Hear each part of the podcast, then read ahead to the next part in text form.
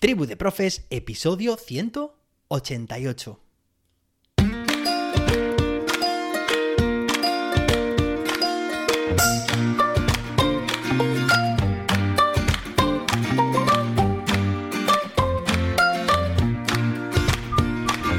Hoy es miércoles, día 5 de octubre de 2022. Hoy, en primer lugar, quería decirte felicidades. ¿Qué por qué? Porque hoy es el Día Mundial de los y las docentes. Pues eso, espero que tengas un fantástico día, que estés disfrutando, que disfrutes de tus clases, de tu alumnado o con tu alumnado y en general con tu profesión, con nuestra profesión, claro que sí. Bueno, en realidad a lo largo del año hay más días que se celebran en torno a nuestra profesión, pero hoy es el Día Mundial. Bueno, hoy también es el Día Internacional de ir andando al colegio, el Día Internacional de la Educación Vial y como curiosidad, el Día Mundial de James Bond, ya sabéis, agente 007. Y es que hoy se cumplen 60 años del estreno de la primera película. Bueno, hoy tenemos un episodio muy interesante porque vamos a continuar describiendo estructuras cooperativas. Recuerda que ayer describimos la estructura cooperativa 1, 2, 4.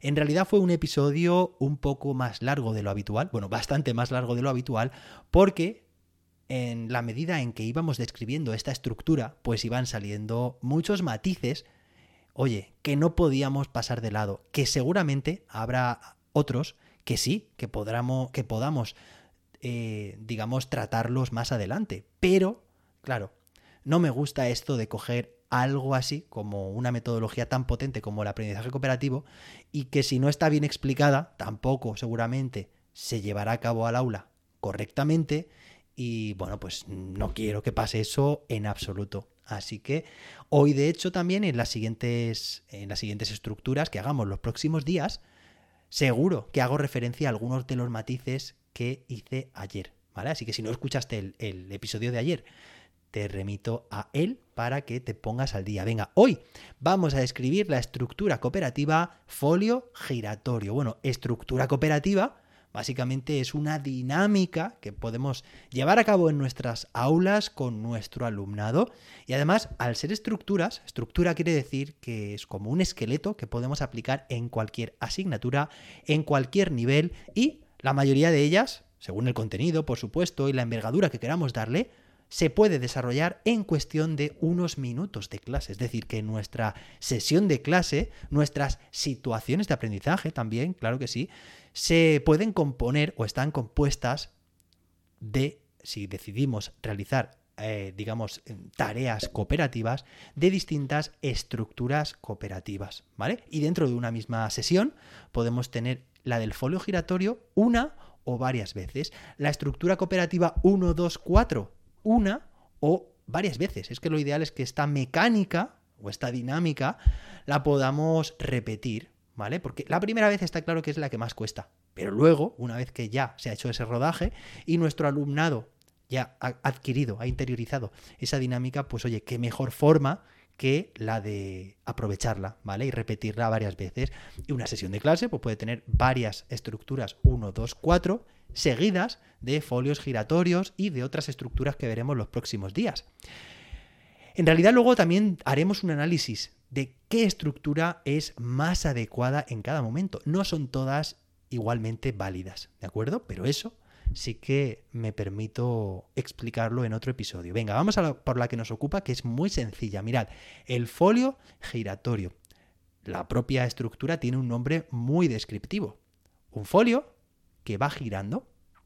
Bien, imaginaos los alumnos y las alumnas colocadas en sus grupos. Recordad que dijimos ayer que pueden ser grupos, vamos a poner, ¿vale? De forma genérica, de cuatro estudiantes, aunque también podrían estar sentados de dos en dos, de manera que la pareja de adelante se gira, gira su, silla, para colocarse situado o situada a la pareja de atrás, de manera que forman ese grupo en el momento en que se giran, ¿de acuerdo? Eso también es posible. Bueno, pensemos una actividad la que tú quieras, de tu asignatura, de tus asignaturas, la que tú quieras exactamente. Recuerda como lo que decíamos ayer, ¿no? Que en realidad la estructura 1, 2, 4 puede ser cualquier actividad, se empieza de manera individual, pero luego se contrasta por parejas y en grupos de cuatro. En este caso es algo similar y es que se puede aplicar a cualquier actividad, pero hay un folio o una libreta o un dispositivo, en realidad aquí puede ser el soporte que se desee, ¿vale? Pero que va de miembro en miembro del grupo. Es decir, lo que tú quieras. Yo lo voy a llevar ahora al caso de las matemáticas, resolver una multiplicación con decimales, por ejemplo, ¿vale? Entonces, imagínate que ese soporte, ya he dicho que puede ser de, cualquier formato, empieza a desarrollarlo, empieza a desarrollarse de forma única, ¿eh? O sea, un único, una única hoja, una única libreta, eh, un único dispositivo, ¿vale? Y todo el grupo va a realizar la tarea en dicho, en dicho soporte, ¿de acuerdo? Entonces, el primer alumno de ese grupo, el que tiene delante ese soporte, vamos a poner su libreta, realiza un paso de esa, en este caso, operación.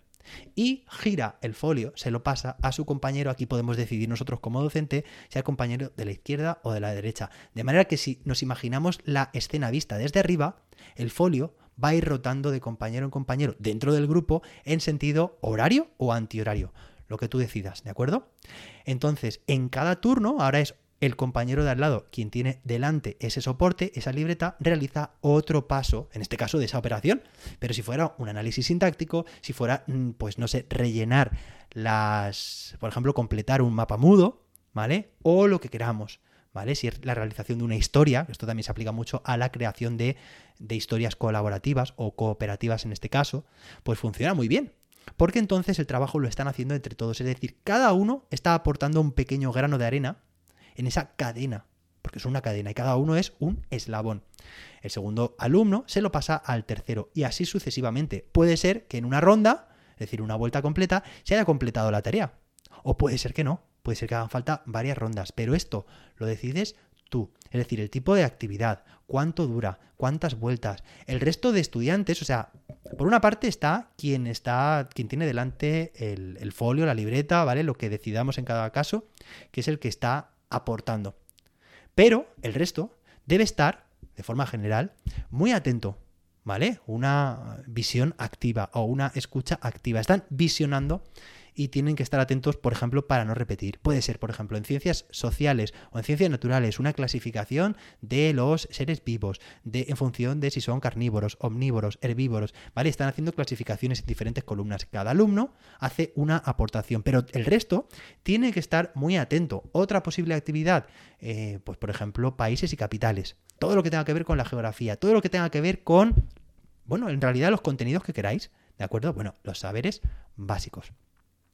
De esta forma, pues tú ya decides las, digamos, las variantes que puedes permitir, es decir, que el resto de alumnos estén del grupo, estén en silencio, podría ser, ¿vale? Es como más se suele hacer, pero también pueden dar pistas, es decir, claro, tampoco pueden chivar eh, respuestas a sus compañeros, pero sí que pueden dar pistas, que eso es una posibilidad. A sus compañeros, por ejemplo, haciendo gestos o sonidos, o bueno, o simplemente estando atentos para cuando les llegue su turno, pueden rectificar algo que hayan hecho sus compañeros o bien esperar al final, al final de la tarea, ¿vale? Para hacer esas rectificaciones. En cualquier caso, después, en gran grupo, se puede hacer una puesta en común por grupos, de manera que también el resto de grupos completen sus aportaciones con las aportaciones de los demás, ¿de acuerdo? Se puede hacer una corrección, se pueden hacer bueno, muchas cosas. Aquí podéis dinamizarlo como vosotros queráis, pero la estructura es esa, un folio que vaya girando y que recoja las aportaciones individuales de cada miembro del grupo. Pero ves que es una estructura versátil, que tú puedes definir ciertas condiciones de esa estructura, como el tiempo o el grado de participación que tienen los que no tienen el folio o el soporte delante. Espero que te haya gustado este episodio. Te iba a decir que, bueno, pues que este programa Tribu de Profes está nominado en unos premios de podcast y te voy a dejar el enlace en la descripción de este episodio por si te apetece votarlo. Te lo voy a decir, pero no con demasiado ánimo, porque es que en realidad el proceso de votación es entrar a una encuesta, simplemente poner el correo electrónico y educación está en la categoría 7. Hay que pasar seis páginas, pues en la séptima estamos nosotros y luego hay muchos podcasts. Si tienes tiempo, si quieres hacer tú ese aportar tu pequeño grano de arena a esa votación, bueno, pues seguro que haces un gran favor a este podcast y esta tribu de profes sigue creciendo. Y si y si no, bueno, pues que disfrutes de este día, que es el Día Mundial del Docente. Nos escuchamos mañana jueves con otra estructura cooperativa que vamos a explicar. Hasta entonces, que la innovación te acompañe.